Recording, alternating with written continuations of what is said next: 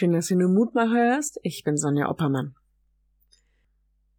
Wir haben irgendwann neue Außenstrahler für unsere Kirche gebraucht, damit die Kirche also nachts auch schön beleuchtet ist. Meine Güte, hast du gewusst, was alles zu beachten und einzustellen möglich ist? Von warm bis kaltem Licht und seine Wirkung, von Lumen und Lux und nein, das meint jetzt nicht irgendwelche wilden Tiere rund um die Kirche.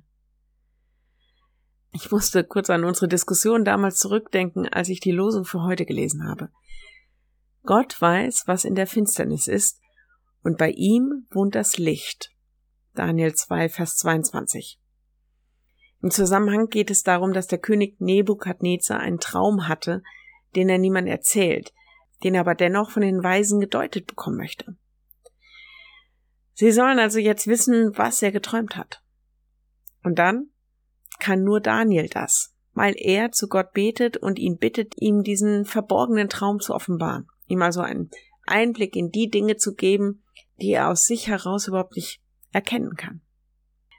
Damit kann er aber nicht nur die verborgenen Dinge verstehen, er kann sie auch erklären und so kann er dem König einen Einblick in das geben, was Gott in der Zukunft für ihn vorhat. Also, wenn das mal nicht das ist, was der Heilige Geist mit uns macht, dass er uns einführt in die verborgenen Geheimnisse Gottes, dass er uns verstehen lässt, was Gott uns verheißt und dass er uns hilft, das zu sehen und zu erkennen, was Gott für uns will. So bekommen wir durch Gott selbst einen Einblick in die Dinge, die wir aus uns selbst heraus überhaupt nicht verstehen können. Wir bekommen also Erleuchtung von ihm.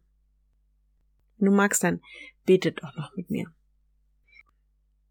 Ich kann mir jetzt gar nicht anders vorstellen, als dass bei dir Licht ist so vieles verstehen wir nicht. Vielleicht bleibt uns das meiste sogar verborgen. Aber bei dir wohnt das Licht, also gib uns doch deinen Heiligen Geist, dass wir zumindest das erkennen können, was für unseren Glauben und für unser Leben wichtig ist. Und wir bitten dich um deinen Heiligen Geist, dass du uns auch als Christen in dieser Welt leitest und dass wir deinen Weg in die Zukunft erkennen. Hilf uns zu verstehen, was und wie wir in deinen Gemeinden, in deiner Kirche Licht für dein Evangelium und deiner Liebe sind.